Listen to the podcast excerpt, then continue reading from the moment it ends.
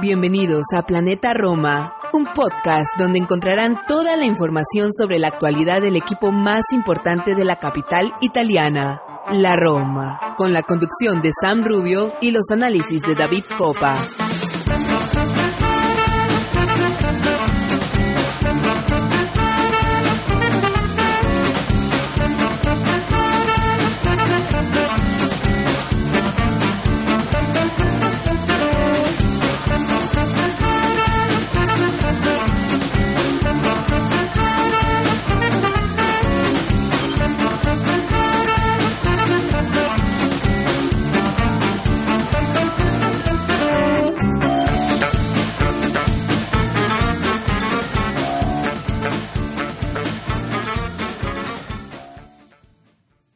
Hola a todos, tifosi y alrosi, y bienvenidos al episodio 160 de Planeta Roma Podcast. Sam Rubio les da la bienvenida.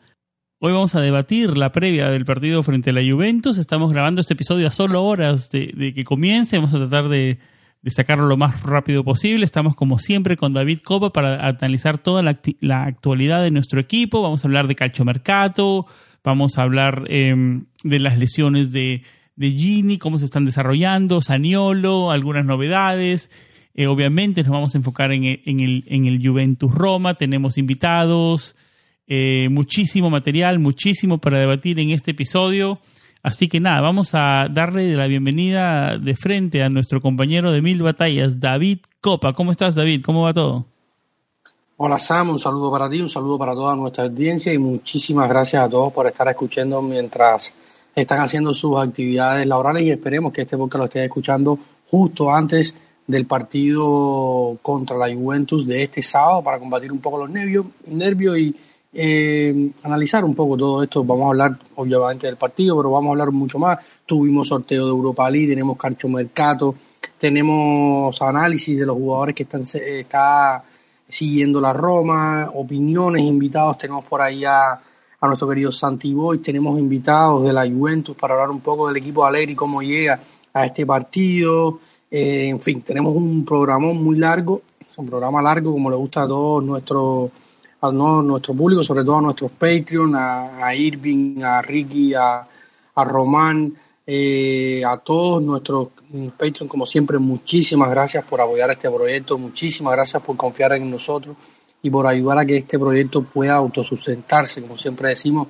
Eh, si quieres ser Patreons de Planeta Roma, solamente tienen que ir al enlace que le dejamos en la descripción de cada podcast, eh, patreon.com slash Planeta Roma. Allí podrán encontrar toda la información, podrán suscribirse y aportar, eh, aunque sea un mínimo de un dólar a este proyecto para que siga autosustentándose la página, en nuestros podcasts, nuestro, eh, el, hosting de nuestra web que tiene actividad. Estamos rompiendo récords, ha sido un verano de récords para planetaroma.net eh, en cuanto a lecturas de las noticias, en cuanto a, eh, llegada de, nuevos usuarios a, la página y estamos muy contentos como está creciendo nuestra comunidad y, y sobre eso también queremos darle la bienvenida a nuestro nuevo Patreon, a, Carlos, que eh, venezolano que está en, que nos escucha desde los Estados Unidos, eh, romanista, como es obvio, y gracias a Carlos se está cumpliendo la cábala de eh, el nuevo Patreon, que cada vez que llega el nuevo Patreon a, la familia, el equipo le va bien en la siguiente jornada. Así que llegamos con vibra positiva, Sam, a este partido. Muchísimas gracias para Carlos, que se une a nuestra familia y a todos el resto de nuestros Patreons que hacen que esto, que aportan su granito de arena para que esto se pueda sostener, como lo decías tú, ¿no, David? Vamos a una pausa y nos metemos de lleno a todos los temas del programa.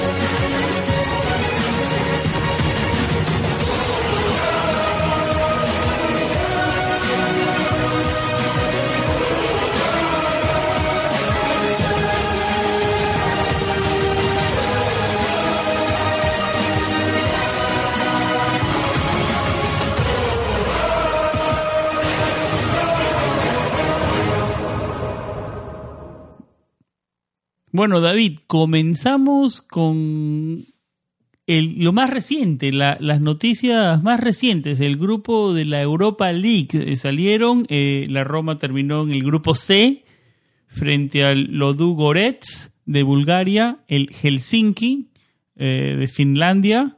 un viaje un poco complicado, una cancha sintética, un clima frío que se puede complicar, que ya se ha complicado en tiempos anteriores y lo que yo creo, y lo que es obvio, el rival más complicado del grupo, el Real Betis de España, un rival con el que jugamos un amistoso hace unas semanas, donde hubo unas confrontaciones dentro del campo, unas peleas, algunos roces importantes al terminar el partido. Va a ser un rival, un rival que últimamente en la Liga Española viene siendo algo de viene teniendo algo de protagonismo, mucho más que años anteriores digamos, es un, es un rival complicado, el más complicado del grupo. David, ¿cuál es tu análisis después de que esta mañana cubrías y posteabas todo lo relacionado al grupo que nos tocó en la Europa League? Sí, San, como tú bien decías, este viernes se hizo, este viernes 26 de agosto, se hizo el sorteo en Estambul de la fase de grupos de la Europa League 2022-2023 eh, la Roma, como tú decías, quedó en el apartado C. Eh, repetimos, Betis, Real Betis Balompié de Sevilla, el HK, HJK de Helsinki, en Finlandia, y nosotros de la Roma. Un grupo que es complejo, por así decirlo, porque estamos hablando de rivales el Real Betis, como tú decías, el Coco del Bombo 3 nos tocó, un equipo que viene con un proyecto muy bien adelantado, que como tú bien hacías referencia, en el primer año de José Mourinho nos enfrentamos en, el Benito Villamarín, en España, nos, enfrentamos al, Real Betis, un amistoso que terminó con Rifi Rafe, que, que, marcó un reencuentro entre José Mourinho y Manuel Pellegrini, que sabemos que tuvieron sus encuentros en el pasado, ya hoy este, los tonos son diferentes, pero veremos, este es un amistoso, veremos en, los partidos oficiales cómo, cómo serán los enfrentamientos y, las declaraciones de uno y otro entrenador, entrenadores que coincidieron en la Liga Española, coincidieron en la Premier League. Eh, el ingeniero es un gran entrenador de, la, de esta era moderna, uno de los buenos y uno de los buenos del, del lado acá del charco. Sin duda, un hombre para estudiar y que ha hecho, ha hecho carrera en Europa con grandes resultados y, con, y haciendo los equipos competir. En España lo recordamos con el Villarreal, con el Málaga, ahora con el Betis, que ya está en su tercera temporada y, compitiendo en Europa. Vienen de ser los campeones de la Copa del Rey, eh, que no es un dato menor, y va a ser un rival bastante complicado, sin duda. Luego está el Helsinki, que es un viaje importante a Finlandia. Ya José Mourinho también este viernes en mesa de prensa en la previa del partido contra la Juventus se quejaba un poco porque encontraremos otra vez esa cancha sintética y un rival que sin dudas eh, va a ser complicado. Los equipos del norte europeo. No es tan polo norte, David, es países escandinavos, pero más al sur, ¿no? Exactamente, pero es un, siempre es un rival complicado, un rival que, que, que va a competir bien, que jugando en casa siempre son eh, complejos, tienen jugadores algunos interesantes. ¿Tú tienes suscripción a la Liga de Finlandia? No, no, no. Yo no tengo suscripción a ninguna liga. Yo, yo, sobrevivo con los streaming piratas eh, gracias a, a, este magnífico invento que es la Internet. Pero, por ejemplo, estaba revisando cuando salió el sorteo la, la, la plantilla del, del, Helsinki y, no hay, o sea, hoy están terceros en su liga eh, con 40 puntos detrás del, del Honka, del Cups y ellos son terceros en una plantilla donde podemos encontrar, por ejemplo, un jugador que ha pasado o pasó por mucha, por muchos equipos de la, de la Serie A, de la Serie B, por el calcio. Eh, sobre todo lo podemos recordar con su época en el, con el Kiev, donde nos representó algunas veces muy buenos partidos con el extinto Kiev. Eh, estamos hablando de, de Perparin Hatemak, eh, el, el finlandés kosovar, tiene también la, nacionalidad kosovar. Y ya, ya han pasado sus, sus mejores años, 35 años, pero fue un, nombre recurrente dentro de los equipos de... Que estuvo muchos años en la Serie A. Sí, sí, muchos años en la Serie A. De hecho, terminó con la Reina en la Serie B la temporada pasada y volvió a, casa, a Finlandia, que es uno de los nombres conocidos. Estaba también otro como Yuka Raitala, que ha tenido también un buen recorrido por, por, por, Europa, ya, ya pasa sus mejores años, tiene 33 años, pero sin duda va a ser un equipo que, que va eh, a intentar hacer su juego sobre todo en casa y en un césped eh, artificial que esperemos no nos deje ningún problema y que este año sea diferente, no se, no se convierte en el bodo de la temporada pasada. Y luego está el Ludorets por tercera temporada. Viaje a Bulgaria es complicado esas canchas, ¿no? Tercero, tercer año consecutivo que vamos a jugar contra equipos eh, búlgaros. Recordemos que veníamos de, de jugar por tercer, por los últimos, últimos años con el, con el CSK Sofía, lo jugamos con ellos en, en Conference, jugamos con ellos en... En Europa y después en Conference. Exactamente, primero con Fonseca, luego con, con Mourinho. Y el Ludo Goretz eh, es un equipo que ha sido recurrente competidor en, eh, en Europa en los últimos años. Que en los últimos años es el equipo más campeón, ¿no? De los que tengo entendido, de la Liga Búlgara. El año pasado estuvo, sí, eh, ha sido, eh, en los últimos años ha campeonado bastante eh, en Bulgaria. El año pasado estuvo también en fase de grupo de la, de la Europa League con el Milan, con el Braga, con el Estrella Roja. También había estado el año, anterior con equipos como el Tottenham, el, el Amberes, el Lask.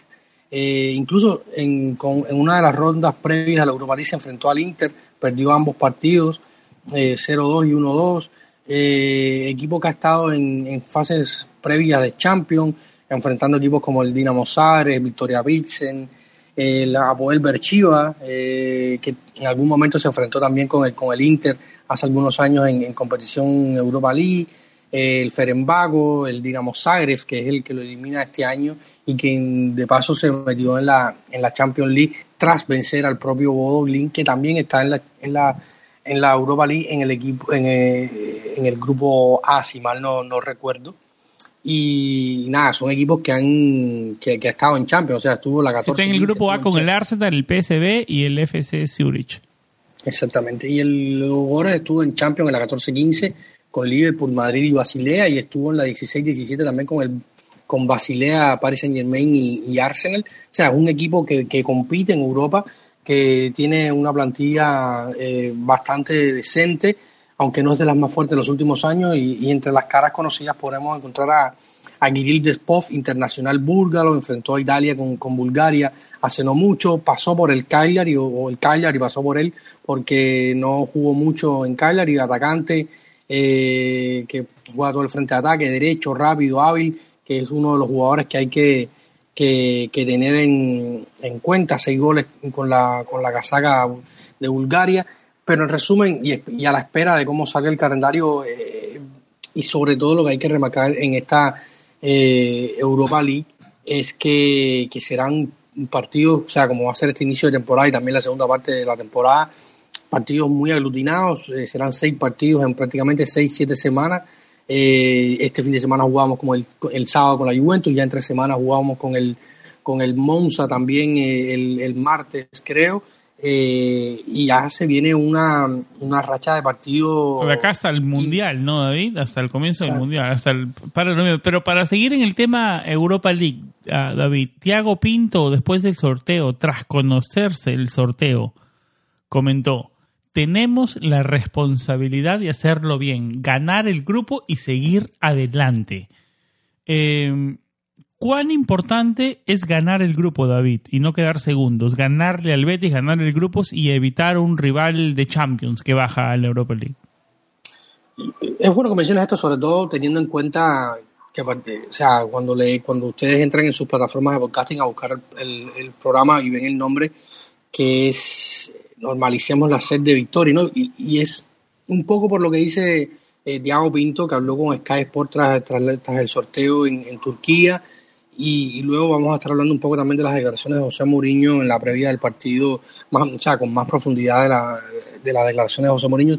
Ambas declaraciones, tanto las de Pinto como la de como la del Mister, las pueden leer en nuestra web, planetaroma.net.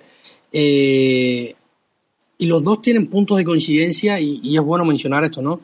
y es que, es importante ganar. Y, y, habla Pinto de lo importante que es ganar el grupo, no solo por, por evitar eh, los posibles rivales que van a bajar de Champions. Por ejemplo, está el grupo este del Barça, Inter, Bayern, que, va a bajar un peso pesado. Evidentemente de ese grupo va a salir un, rival fuerte y, de los restos. ¿Tres italianos? ¿Eh? ¿Tres italianos del Inter? otro tema, es otro tema, es otro tema. Sí. No, yo, yo lo dije en Twitter, para hacer un, paréntesis rápido, yo creo que, que, los italianos, de los cuatro que están en Champions, yo creo que, que dos avanzan y, dos no, no lo van a lograr. Hay que ver si retroceden a, la, a la Europa League o no, porque son tocaron grupos bastante complicados, a Napoli, a, a Juventus más asequible, Milan mejora el grupo del año pasado, pero no deja de ser un grupo eh, sencillo. Estuvimos debatiendo sobre el tema cuando salía el sorteo en nuestro grupo de WhatsApp de, de Patreons y, analizando un poco todas estas situaciones, pero sin duda van a bajar. Digamos, eh, pesos pesados van a bajar. Van a bajar pesos pesados y además que te, te, te, quitas estos dos partidos en el mes de febrero en una segunda parte de la temporada que va a ser complicada.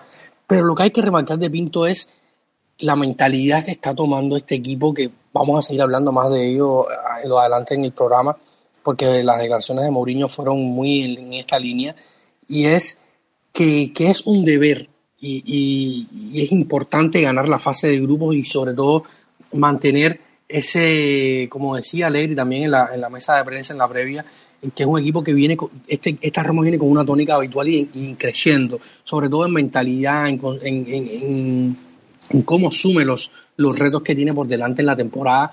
Yo creo que un equipo que es campeón de la Conference League, lo mínimo que puede hacer es, eh, o sea, esta Roma hay que empezar a exigirle. De a poco, yo creo que los, algunos que, que hablan de Scudetto, a mí me parece todavía un despropósito, pero hay, hay objetivos que como ganar la fase de grupo ante un Betis que sí, que está bien, que tiene un proyecto más adelantado, que, que, que de tres cuartos de cancha hacia adelante tiene jugadores importantes, Nabil Fekir, Sergio Canales, el Panda, William José, Juanmi, que es un jugador muy determinante, William Carvalho en el mitad. En la no, tenemos que ganar ese grupo, David. Sí, pero la defensa me sigue dejando, me sigue dejando dudas, la defensa del Betty, y, y yo creo que, que, que, son, que es un grupo que se puede ganar y que hay que ganar para evitar eh, estos dos partidos en la segunda parte de la temporada. Eh, una temporada que va a ser, como hemos dicho varias veces, compleja. Pero yo lo que quiero remarcar que luego vamos a seguir hablando de esto, es la mentalidad que está asumiendo este equipo eh, y el club como tal en cuanto a los... Eh, la seriedad con la que afrontan cada competición. Exactamente, exactamente. Eh, David, algo más para cerrar, ya habla muchísimo más tiempo para debatir este tema, ¿no? Algo más para cerrar el grupo de la Roma, yo creo que estamos de acuerdo que lo deberíamos ganar y evitar rivales, ¿no? Yo creo que ese es el resumen. Sí, bueno, pero no, antes, antes de, ir, quería, tenía una nota por acá, de un, detalle curioso, y es que el Helsinki va a ser el segundo equipo finés que la Roma enfrentará en competición europea. El primero eh, fue, eh, lo tengo por acá, si me permite un segundo, eh, el, el Ilves de Tampere, por allá en la recopa de la, de la UEFA, por los, en la temporada 91-92, se ganó 5-2 en, en, el Olímpico de Roma y se empató 1-1 en Finlandia. En el partido del Olímpico, o sea, un equipazo con Cherbone, Aldair, eh, Amadeo Carboni, Sebastián Nela, eh, Giuseppe Giannini, Tomás Haller, eh, Ruggero Risitelli. ¿A qué tú no sabes quién acompañó a Roberto Risitelli en la delantera de ese equipo? 91. Muso. No, no sé. ¿Quién? Muzzi. Muzzi. Estaba bien, estaba bien. Sí, sí, estaba por ahí, estaba por ahí. A él me refería, solo que me equivoqué, era, Roberto Muzzi, ¿ah? El, el, el, el, que, el que hizo debutar, el que, bueno, el que salió en el cambio de Totti, ¿no? Sí, y anotaron Giannini, Risitelli, Fabricio Di Mauro, Andrea Carnevale. Eh, fueron los cinco goles que Carnevale hizo un, un doblete en el, en el 48 y en el 77 pero bueno, quería dar esta nota histórica porque es la segunda vez que, enfrentaremos a, rivales eh, finlandeses, mientras que... Y es la primera vez que viaja Mourinho a, Finlandia, lo decía en su conferencia de prensa, ¿no? Sí, sí, sí, más de 200 partidos como entrenador y va a ser la primera vez que, viaja a Finlandia, no va a ser la primera vez que, juega con, el Ludogorets, ya había enfrentado al Ludogorets. Y, y el Betty, nada, es un equipo que, o sea, ya lo ponía en Twitter, esta mañana es el octavo rival español, no nos ha ido bien con los rivales españoles, sabemos que, en los últimos años eh, los rivales españoles han sido complicados, de hecho el último fue otro, otro equipo de Sevilla, en este, lado, en este caso el, Sevilla del ex innombrable eh, pelado amigo Monchi, eh, pero por ejemplo el Betis, para terminar rápido el tema, eh, antes de, de, volver esta, esta temporada a, Europa, por ejemplo, desde la no, no, no, pasa de fase, o sea, lo más lejos que ha llegado en, Europa ha sido en octavos, la temporada pasada que perdió con el Eintracht y la 13-14 que también perdió con, con, el Sevilla, fue un, derby eh, europeo en la Europa League, por ejemplo, en la, en la, Recopa, en la Copa, en la extinta Copa UEFA, no participaba, la última participación, participación fue en la 2005-2006, o sea, es un equipo que, que viene eh, reverdeciendo laureles en Europa de la mano de, de, Pellegrini. Bueno, ahora sí, vamos a una pausa y regresamos porque tenemos muchísimo todavía por debatir en este episodio. Vamos a dividirlo en calchomercato y vamos a terminar el segmento con la previa del Juventus Roma.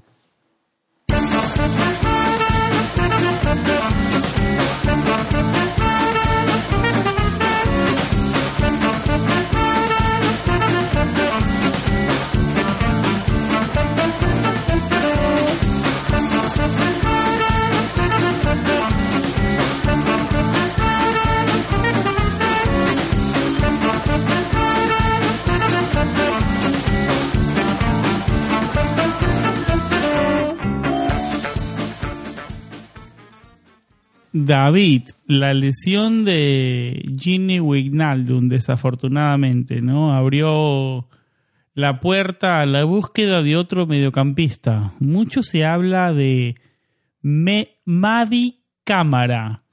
David, eh, yo no lo tengo mapeado, mucho no tengo para decir de este jugador. Eh, tenemos algunos, algún audio que nos puede dar una pista, pero ¿qué sabes de este, de este este mediocampista? Eh, ¿Cuáles son tus sensaciones? ¿Te da la sensación que es un jugador más tipo un tipo un parche hasta enero?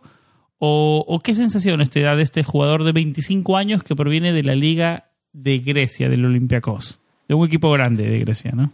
Sí, yo creo el equipo más grande de Grecia probablemente. Allá llegó en la temporada 18-19, proveniente de la, de la Liga de, la segunda división del fútbol francés, desde la Ayancho eh, llegó allí a, al Olympiacos, a, Grecia, el Olympiaco de Pireos, en la época se, le, se le llamó así.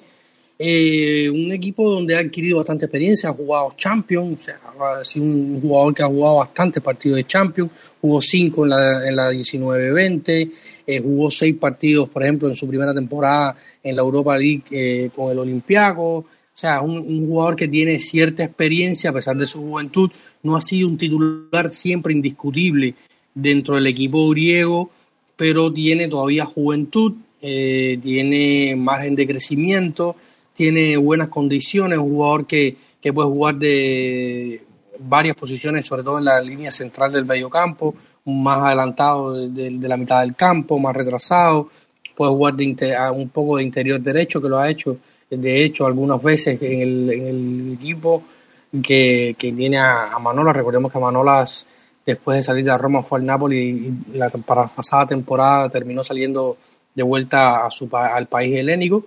Y, y Madi Camara yo creo que, que tiene las potencialidades para ser no titular, pero sí eh, una, una alternativa. Yo creo que, que hemos debatido bastante sobre el tema en, los últimos días, tanto en las redes sociales, en Twitter, en, WhatsApp, en, todos lados, eh, sobre todo con nuestros Patreon, sobre la necesidad o no de fichar un mediocampista y todos hablan de Darboe. El, el, programa anterior estuvimos hablando de, de, Brima Darboe, perdón, de Darboe. Siempre confundo a Darboe con, con Eduardo Boe, no sé por qué razón, quizás porque renovaron juntos y todo y han venido desde la cantera son de la misma generación, eh, o porque Boe, Darboe, no sé, juego de palabras, pero no tiene nada que ver, son la noche y el día literalmente. y, eh, el tema con, con Eduardo Boe, yo no creo que, que Madi Camara le vaya a cerrar las posibilidades a, a, Eduardo Boe. ¿Por qué? ¿Por la cantidad de competiciones que hay y la, cantidad de rotación que va a haber? Sí, claro. Son 13 partidos, David. Son 13 partidos de acá al terminar eh, de liga, de serie, bueno, de Serie A, ¿no? En Serie A.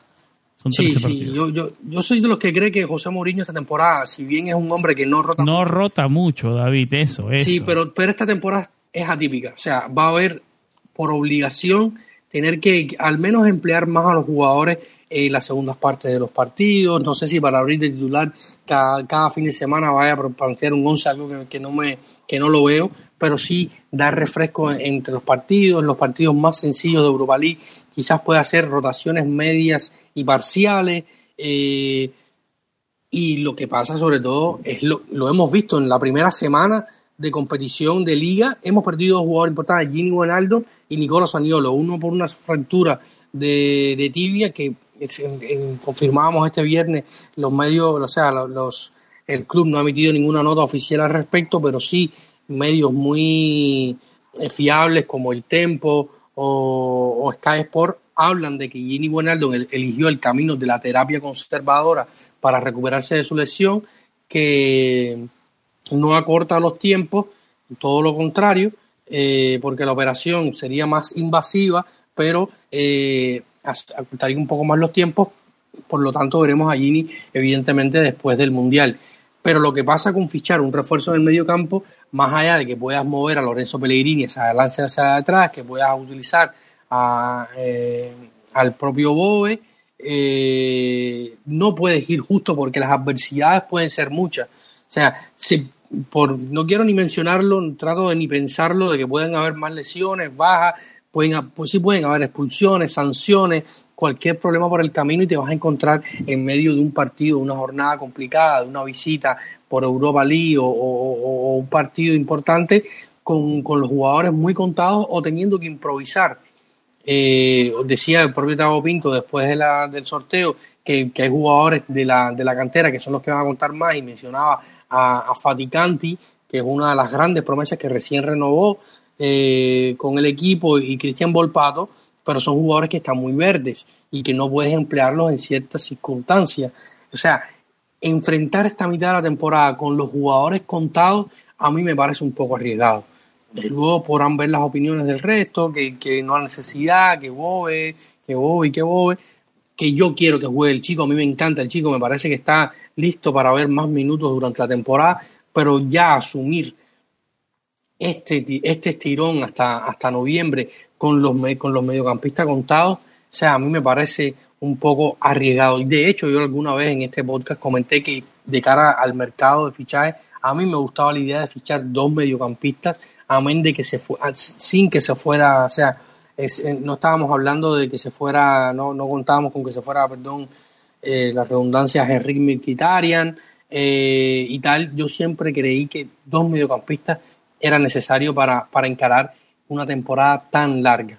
Y va a ser, o sea, cuando, cuando rompa enero, ya con Gini Buñaldo, Ciega, eh, Madi Camara, que es el nombre que, me que más está sonando, el jugador está presionando para salir, Pinto lo quiere, hay algunas diferencias en cuanto a la fórmula, los griegos quieren que sea préstamo con obligación a compra y la Roma solo quiere préstamo con opción a compra.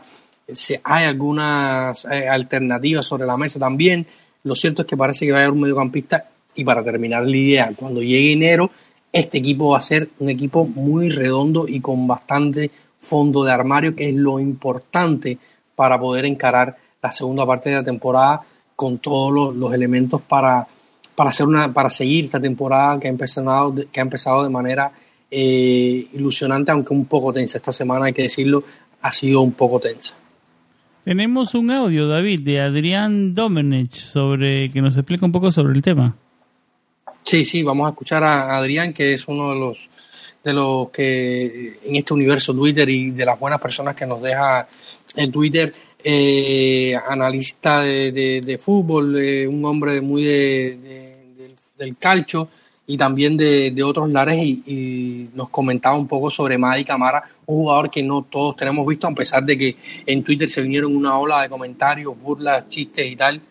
pero bueno, esperemos que nos sorprenda el jugador y, vamos a escuchar un poco la, opinión de, de, Adrián sobre este, sobre este futbolista y qué le puede ofrecer a, la Roma. Así que, Adrián, gracias por tu primera participación en, en Planeta Roma Podcast y déjanos tu opinión sobre eh, el guineano Madi Camara.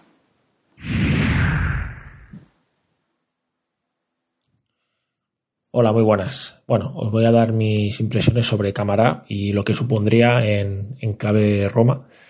Para empezar, creo que, la baja de Vignaldum es mm, importante para la Roma, sobre todo porque estamos hablando de un futbolista que tiene muchísimo pulmón, un jugador con muchísima llegada.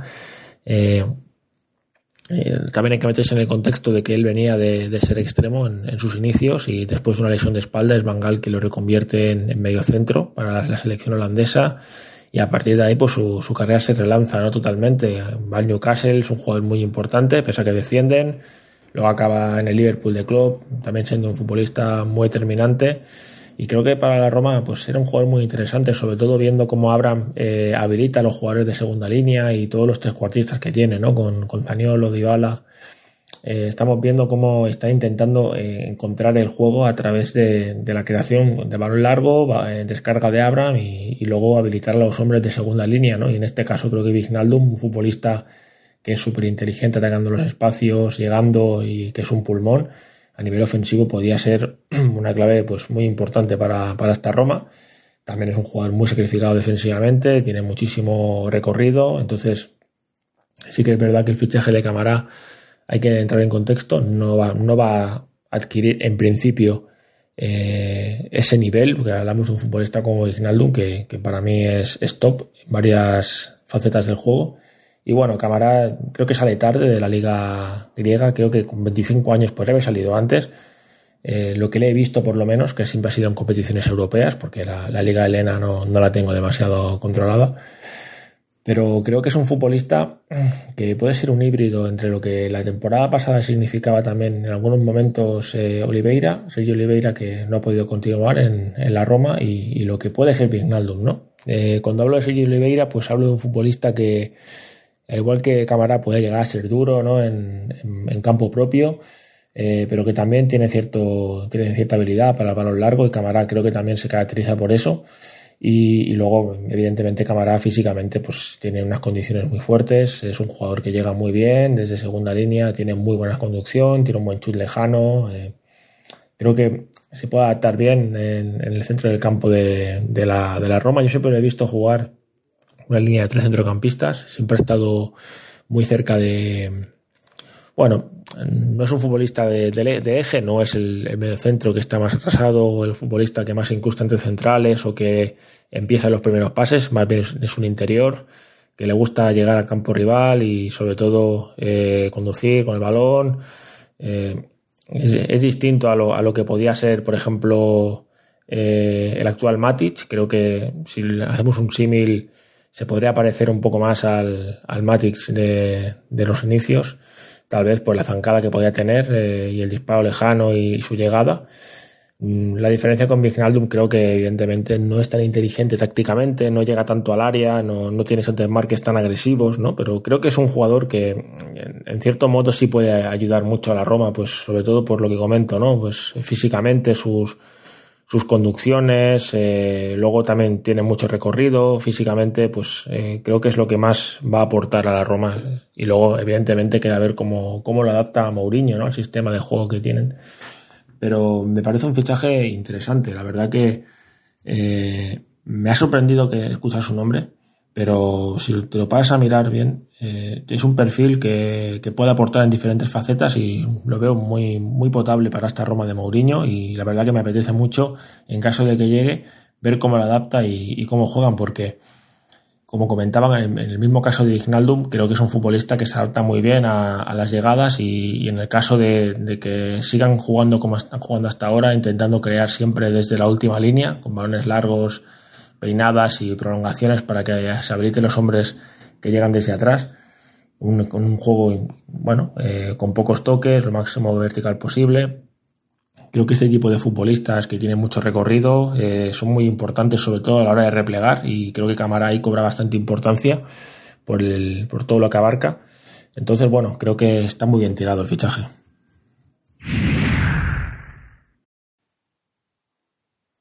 Bueno, muchísimas gracias, Adrián. Yo creo que ya nos ha dado una radiografía bastante buena sobre lo que es eh, Madi Camara y lo que puede aportar y, y qué podría llegar a ser dentro del organigrama de la Roma. Así que gracias por tu participación y esperamos que sea la primera muchas veces acá en los micrófonos de Planeta Roma. David, seguimos en tema calcio mercato. Se habla muchísimo en las últimas horas de que llega Velotti, está cerrado, está casi listo, tiene todo arreglado en las próximas horas. Eh, se habla de, que eso depende de la salida de Afena Gian al Cremonese. Se hablaba de una cifra de 10 millones de euros de, parte del Cremonese. Eh, darnos un poco de contexto. ¿Qué está pasando? Eh, eh, cu ¿cuánto, ¿Cuán cerca está la salida de, de Afena Gian? Lo dijo Mourinho que estaba cerca y no lo convocaba para que, porque la mente del jugador ya estaba en otro lado. ¿Cuándo llega Velotti? ¿Cuáles son las últimas? No, ya Félix aterrizó en Linate, eh, al aeropuerto internacional de Milano, para ponerse rumbo a Cremona. Este sábado, cuando ya estén escuchando este podcast, probablemente ya sea oficial, eh, probablemente el sábado en la tarde ya sea oficial el fichaje de Félix Afena Guillán por el, por el conjunto recién ascendido, por el Cremonese de Albini un fichaje de 10 millones de euros, un jugador que costó 300 mil.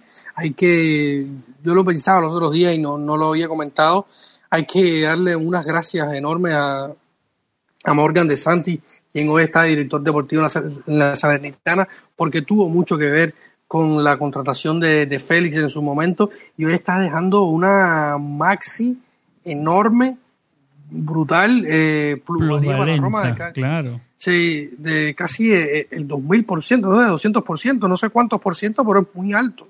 Eh, estamos hablando de 6 millones de parte fija y 4 en bonos, más un 10% de la reventa futura del jugador, que yo creo que Félix a mí, lo, que ha pasado en los últimos días me ha dado mucha pena, sobre todo por, por cómo, son, cómo estamos como sociedad hoy, eh, a nivel mundial lo hablo, eh, se atacó mucho al chico y yo creo que, que, Félix, lo digo y lo repito, es un chico que, que, de repente se encontró en el primer nivel del fútbol europeo. A los 15 años solamente fue que entró a una academia de fútbol organizado en Sudáfrica para luego eh, viajar a, Europa con 17 años y a los 18, 17, casi 18 años estaba ya debutando con, con la Roma en el primer nivel de la mano de José Mourinho.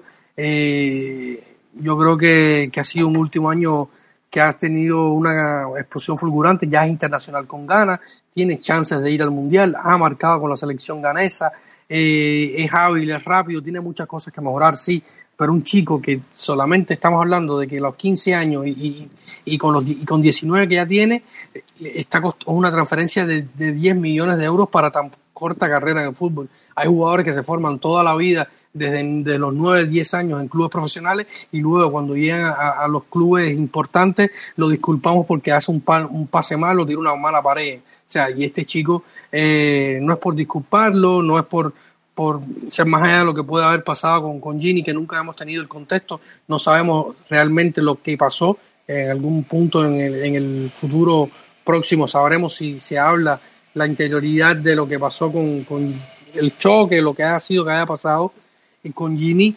eh, sabremos lo que, lo que está, o sea, lo que, lo que pasó, pero el chico tiene talento y yo creo que, que puede explotar en, en, en, Cremona. Así que ya la, el fichaje de Félix está cerrado y la llegada de Velotti es un hecho. Eh, se estaba esperando, recordemos que los Fredkin viajaron también con Pinto a, Turquía, a, a Estambul, donde uno estuvieron en el, en el sorteo y los otros estuvieron en la reunión de la, de la ECA. Y, y, nada, yo creo que este sábado, ya va a ser el sábado o domingo más tardar, va a ser oficial el, el fichaje de, de, Andrea Velotti por la Roma. Ya Le van a mandar los freaking su avión privado también. Velotti dirá, si no hay avión privado no firmo, dirá. No sé, porque él estaba en Palermo, estaba en Palermo, no sé si lo irán a buscar. Algunas fuentes hablan de que estaba en Torino.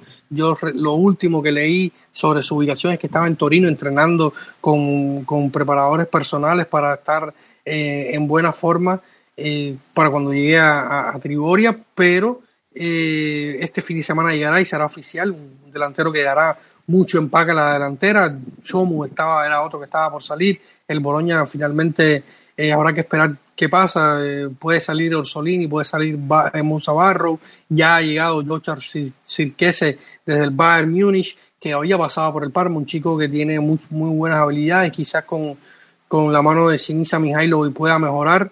Y todavía está pendiente a ver si sale un 8 Murodov y deja alguna ganancia, se va a buscar minutos porque no va a contar evidentemente en el ataque, ya lo decía José Mourinho, lo hablábamos aquí en este podcast, el Charawi, Velotti, Tami, eh, Saniolo ahora que está lesionado, eh, pero sin duda hay un ataque muy importante. Velotti no solo puede ser la alternativa a, Tami, sino también que puede ser un compañero más en, eh, en, el, ataque eh, de la Roma. Así que ya son operaciones que están prácticamente cerradas a, falta, a falta de la oficialidad por parte del club. ¿Algo más, David, de Calchomercato antes de meternos al otro segmento de la previa Juventus-Roma? No, no, yo creo que lo hemos cubierto todo. Esta semana han habido muchas noticias, han leído nuestra web, estuvo a punto de salir Ricciardi al Latina, pero se canceló porque dicen que el jugador pide mucho sueldo. Eh, Ricardo Calafiori también está a punto de salir, pero no se ha definido. Eh, en fin, eh, también se está tratando lo de Justin Cliver, que se ha quedado en el dique seco. El jugador presiona para ir a Londres, pero no se ha avanzado nada en las últimas 48 o 72 horas. Evidentemente Pinto tenía otras prioridades eh, y no era una, no era Justin Cliver. Así que, que si el jugador quiere irse y los londinenses lo quieren, tendrán que, llegar a un acuerdo con Pinto, que como lo decíamos en, un episodio para exclusivo para Patreon, eh, hay una línea de trabajo seria y dura en cuanto a las políticas tanto de entrada como de salida del mercado, porque Pinto y los Freaking saben lo que quieren y lo van a, poner en, en marcha siempre con una línea coherente de mercado. Vamos a una pausa y regresamos con la previa Juventus Roma.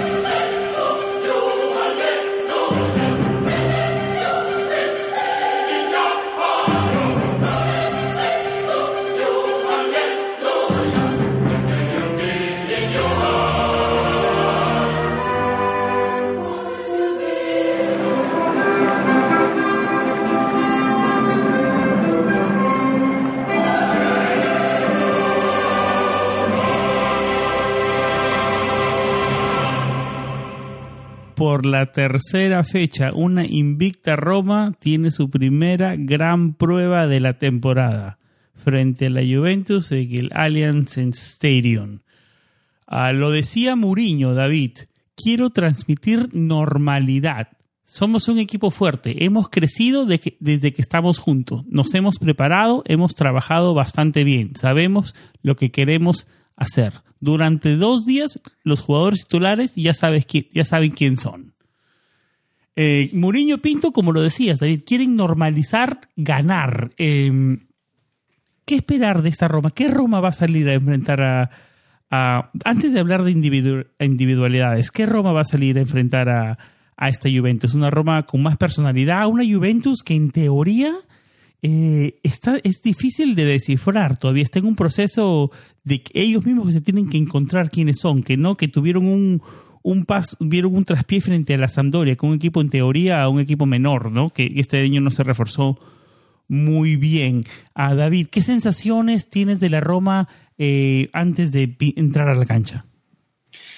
Mira, a mí me gustó mucho la mesa de prensa de Mourinho de este viernes. Me pareció muy coherente ante preguntas eh, un poco insidiosa, podríamos preguntarle, porque, o sea, preguntarle a Mourinho cómo vive la previa de un partido como este, un hombre que tiene 400.000 batallas de este tipo en su historial, o sea, y lo digo, no cambia nada. Pero luego, es lo que tú decías, quiero transmitir normalidad, o sea, que sea normal competir con intensidad, que sea normal competir en este tipo de partidos con buena actitud. Él lo dijo, la temporada pasada vinimos aquí a ganar, no se pudo, pero me gustó la actitud. Este año quiero ver esta misma actitud o más. O sea, eh, Mourinho quiere ver ganas, actitud, lo que hemos pedido tanto tiempo, ¿no? Eh, y lo que pedíamos al inicio y que luego, o sea, al inicio del proceso de José Mourinho como entrenador de la Roma, pedíamos eso. Más allá de la táctica, más allá de lo que se viera en el campo, de, de, filigranas, esquemas y, tal, era, eh, ¿cómo se llama? ¿Cómo, puedo decírtelo? impregnar, impregnar en este equipo y en este club la mentalidad de trabajo, la mentalidad de competir, la mentalidad de, correr, de sufrir, de, ser un equipo proactivo, de ser un equipo mentalmente preparado para cada partido. Y a, pesar, como te decía... De saber manejar situaciones. O sea, que ¿Te acuerdas que en años anteriores hablábamos que la Roma no era muy buen manager de los partidos? Yo creo que eso, cada vez somos mejores en eso. Vamos mejorando, sí, hay una, hay una mejoría. Y, sobre todo, eh, vamos creciendo, ¿no? Porque antes llegábamos a este tipo de partidos con nervios. O sea, yo particularmente llegaba nervioso porque sabíamos que lo que se venía era una derrota sí o sí. Hoy no me queda tan claro. eh, eh, es obvio, la Juventus está viviendo un proceso de cambio, han hecho muchísimos fichajes, tienen bajas, tienen, o sea, están, viviendo un proceso de cambio y es un, poco una Juventus camaleónica, por decirlo de alguna manera. pero sin duda va a salir un equipo que este es un partido que te motiva, que te, lleva a una zona de, exigencia mayor y un equipo que, lo decía Lery, estamos enfrentando un equipo que viene al alza, que viene un momento dulce, que, que, está bien, esta Roma está bien, y la sensación que queda es eso, ¿no? Que no como con otras temporadas que veníamos bien, pero sabíamos que no había manera.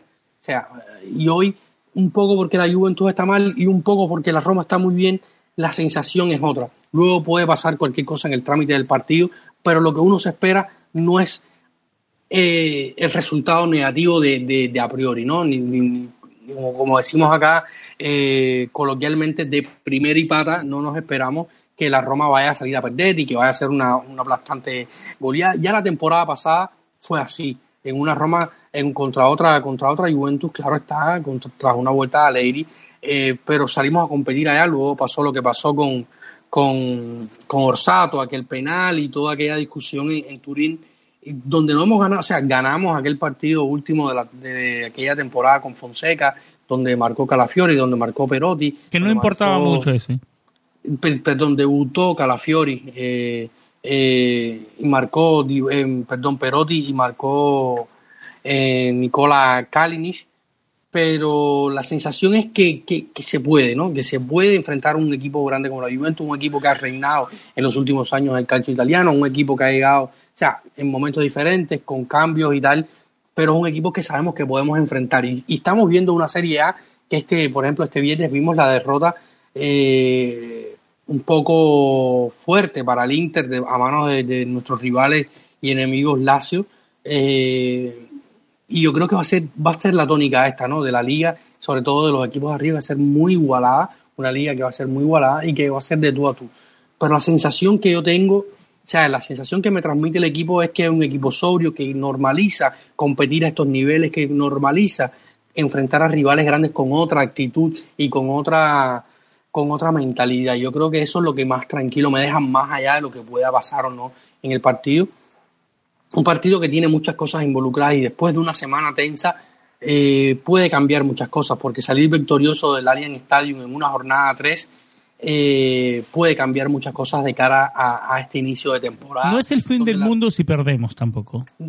Si o sea, no es el fin del mundo si perdemos con grinta, con, con ganas, con pitiendo. la forma es importante, claro. Claro, Sí, yo creo que, dependerá mucho de lo, del trámite y de lo que se ve en la cancha.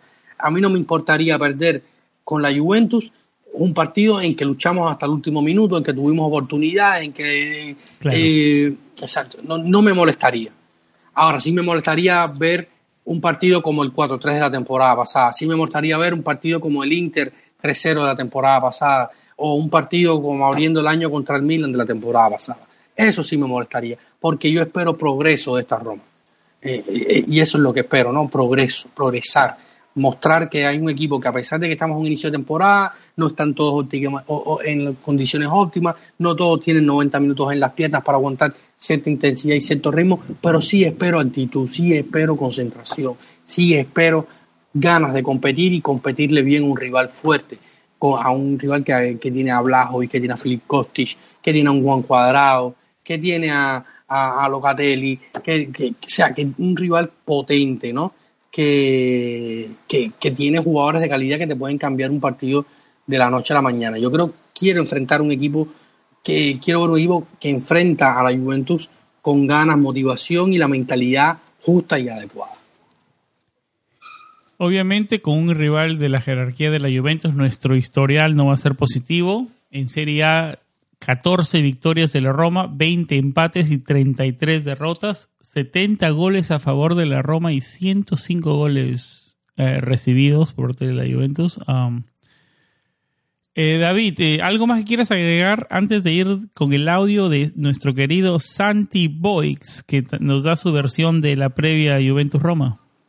No, no, vamos a escuchar a Santi que nos va a hablar un poco de las claves tácticamente, como siempre, este repaso táctico que nos deja Santi, para ver, para que él nos cuente cuáles son sus posibles claves de este enfrentamiento. Hola amigos y amigas de Planeta Roma, soy Santi Bois y de cara al partido ante la Juve de este, de este sábado yo sinceramente me espero pocas sorpresas. Quizás señor Mourinho nos, eh, nos cambie esta idea, ¿no? Dentro de unas horas. Pero yo ahora mismo me espero muy pocas sorpresas. Creo que en el centro del campo será Matic quien inicie el partido al lado de Cristante y Pellegrini quien ocupe esa posición más habitual de, de Saniolo eh, un poquito más arriba. Creo que además esta situación podría haberse dado incluso pese a la, a la lesión del joven atacante italiano porque eh, Pellegrini tiene la capacidad de verticalizar igualmente, no en conducción, por sí a través del pase y de darte un, último empuje en, cuestión de, ofensiva, es decir, limpiarte un ataque y superar líneas a, través del pase, algo más que Zaniolo, y por lo tanto creo que esta también podría ser una opción, más aún si tenemos en cuenta que Matic eh, le da más cuerpo al centro del campo y junto a Cristante, siempre que han estado juntos, creo que han, que han dado muy buen rendimiento. Cristante descolgándose más en ataque, Matic, el ex eh, jugador Manchester United más, más posicional, yo creo que además eh, ante un rival de entidad, pese a que entendamos que después del último partido en Marasi la Juventus no, no está en su mejor momento, creo que que hay que tomárnoslo en serio y que, ganar en Turín va a ser algo complicado. Así que yo creo que de la partida tendremos algo similar a esto y, el motivo me parece muy, muy coherente, muy racional, muy adecuado a este partido. Dar un poquito más de consistencia dentro del campo para no descubrirse en exceso cuando el equipo ataque y dar más equilibrio a, esa fase defensiva dentro del que el, equipo se parte en ataque-defensa, tener a Matic más sujeto ahí me parecerá una buena opción y de inicio. La verdad es que, confío en el equipo, confío en que, que, tengamos una buena alegría. Un saludo a todos. Chao.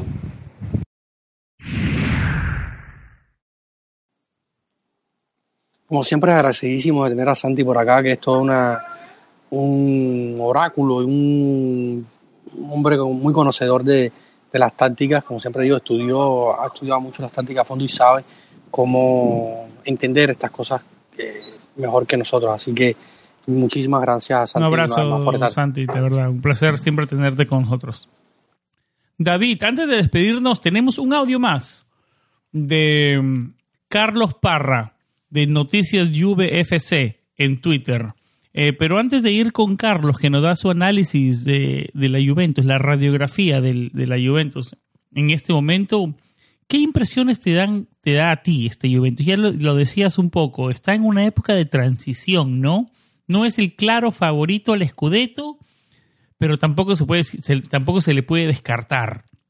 Yo creo que va a estar ahí peleando, va a estar ahí metido en la pelea y, y, y la Juventus al final de cuentas es la Juventus, ¿no? Sí, sí, sí, sin duda es un equipo que, que siempre es un rival a, tener en cuenta, sobre todo por la jerarquía. Es verdad que el partido contra Sampdoria no fue el mejor, estuvo bastante lejos de ser bueno para la Juventus. Partido aburrido al final de cuentas. Sí, un partido aburrido. A la Juventus le está, le está costando bastante generar oportunidades, conectar con, con Dusan y su fichaje estrella la temporada pasada. Y sobre todo tienen bajas importantes en ataque. Di María, que se recién llegado se lesionó.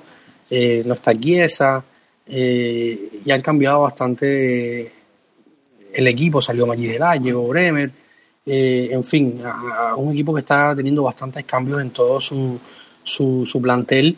Y esto también, o sea, cuando tienes tantos cambios, tienes que demora un poco agarrar la química, que todos los jugadores se, se compenetren. Y han habido bastantes críticas también a Leiri por el juego, por la forma de, de, de, afrontar los partidos y sobre todo la fluidez en cuanto a esto. Yo creo que, que cuando un equipo no, no, le va bien, siempre se va a criticar al entrenador y el entrenador también tiene culpa en cuanto a esto, ¿no? Eh, un, rival que, que, sin duda siempre es fuerte, como decía, por la jerarquía, pero el juego de la Juventus en este momento no está siendo el más, eh, el más, o sea, no, no, genera tanto miedo eh, por el juego, sino por las individualidades. Yo creo que, que esa es la lectura que podemos darle. Vamos, David, con Carlos Parra, de Noticias Juve FC.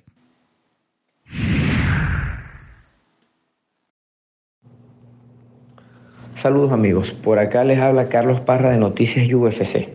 Antes que todo quiero saludar a todos los seguidores de Planeta Roma, a los seguidores de Noticias UFC, a mis amigos del staff y además agradecerle a Planeta Roma por tomar en cuenta nuestra opinión en la previa de este gran partido. Antes de comenzar a hablar acerca del partido, quiero confesarles que Francesco Totti es uno de mis jugadores favoritos. Pero por favor, no caigamos en comparaciones con Alex Del Piero. Simplemente debemos disfrutarlos. Pero ¿qué espero de este partido? Comencemos con que en los últimos cinco partidos Juventus tiene tres victorias, un empate y una derrota. Roma no gana en casa desde aquel 2-0 en mayo del 2019 y por eso espero que tanto Mou y sobre todo Pablo Dybala buscarán una, una revancha ante Juventus y su directiva. Pero ¿cómo viene Juventus? Ambos equipos son los únicos que no han recibido gol aún en esta Serie pero Juventus no contará con tres titulares muy importantes como lo son Paul Pogba, Ángel Di María y Federico Chiesa, que cayó lesionado en aquel 3-4 en Roma, en ese loco partido donde ambos equipos demostraron ser muy regulares y que sencillamente ganó el que estaba menos malo en ese momento. Pero Juventus viene de un partido con muchas dudas, el amargo 0-0 de este lunes, donde un Dusan Blaovic apenas tocó nueve balones y no disparó al arco. Mañana en el Allianz Stadium espero un 4-3-3-4-4-2. Recordemos que Allegri es algo camaleónico, al igual que Mou, y que son técnicos que le gusta ajustar sobre la marcha y donde no siempre las cosas les pueden salir bien, pero ellos son fieles a su idea y realmente para mí son muy buenos ambos. Mañana espero un partido con muchos espacios, donde Juventus cuando corre lo hace bien y creo que el partido de mañana se va a beneficiado por eso.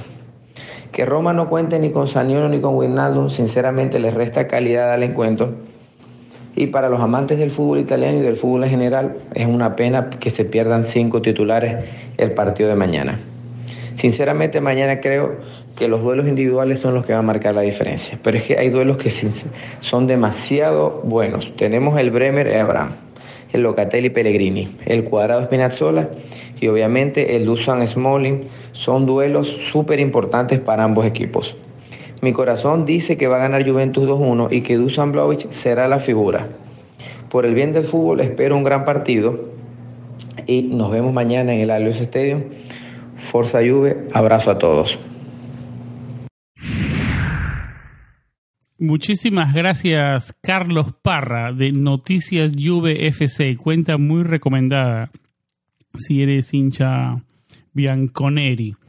De acuerdo con, Carlos y en la, misma, en la misma línea de lo que veníamos conversando, ¿no, David? Una, una Juventus que se está encontrando todavía. Es la oportunidad de la Roma de mandar un batacazo, pero yo creo que esta historia ya la hemos um, hablado antes, hay que ir con cautela, ¿no?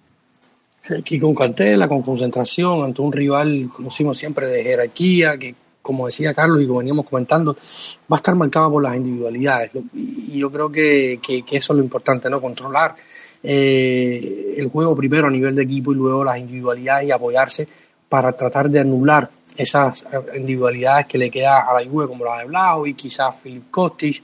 Eh, no va a estar Bonucci también, lo, anunciaba eh, Alegri, que no ha, no ha estado bien en estos días. Eh, así que es un Juventus que tiene bastantes bajas y hay que aprovechar. Eh, ¿Cuál es tu once de la Roma, David? Ya lo dijo Mourinho. Eh, lo dijo Mourinho. Mm, simplemente va a entrar Mati por Saniolo, que va a jugar en doble pivote con Cristante. Lorenzo Pellegrini pasará a jugar en la zona de tres cuartistas en ataque, que se va a mover libre junto a Pablo Dybala arriba. Eh, y el resto lo mismo de siempre, no, no, no hay cambio. Spinazzola, no, Ricky por la, eh, no, no hay historia, exacto. Ricky, Ricky y Spinazzola en la banda, Roger Mancini y, y Cris en defensa, Rubí en los palos y arriba eh, Dybala que va a vivir un partido, se habló mucho de él, hizo un post muy, muy emotivo en su cuenta de Instagram hablando sobre este partido y lo que significa para él y lo que significa para las aficiones. Pero dijo Mourinho que él piensa que lo va a manejar bien eso, Dybala, ¿no? Sí, sí, un jugador, es un jugador maduro, ¿no? Un jugador maduro, un jugador de clase mundial, ¿no?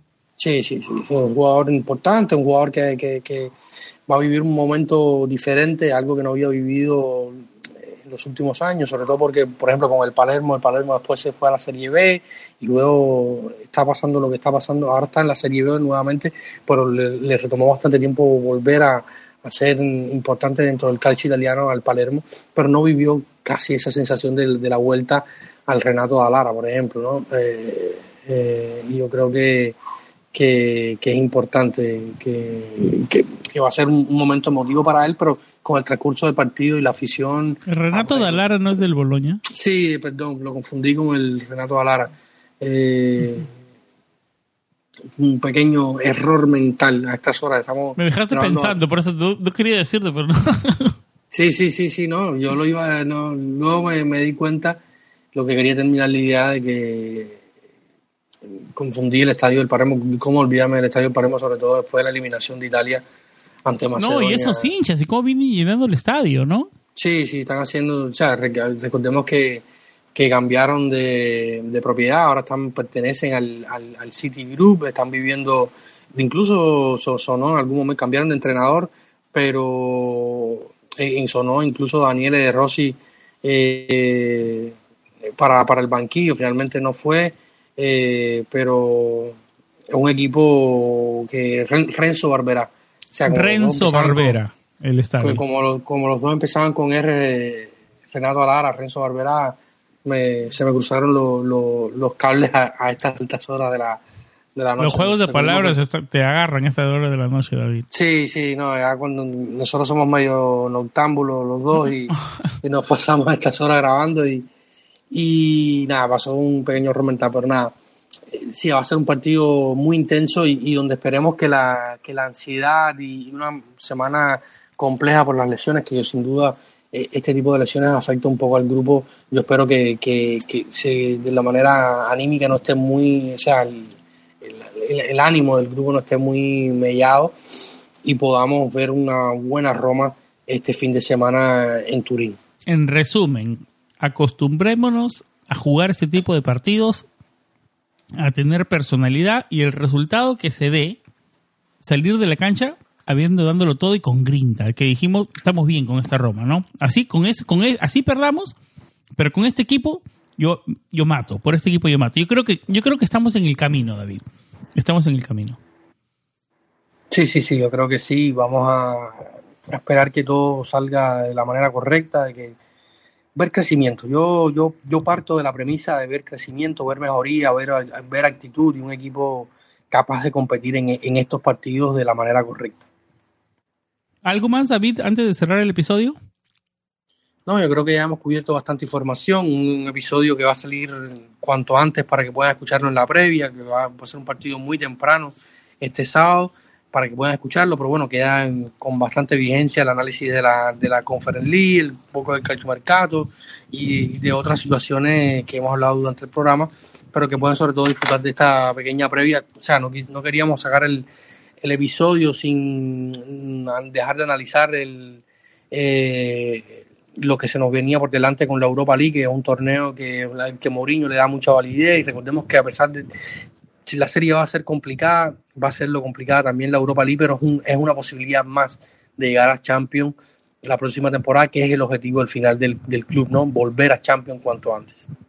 Gracias a nuestro querido Santi Boix, a Adrián Domenech y a Carlos Parra de Noticias Juve FC por su participación en el programa. Por aquí vamos cerrando el episodio con cautela, pero con las mejores vibras positivas para sacar un resultado bueno en el Allianz Stadium. Por aquí vamos cerrando el episodio 160, siempre con vibras positivas y como siempre lo más importante, Forza Roma. Chao. Chao.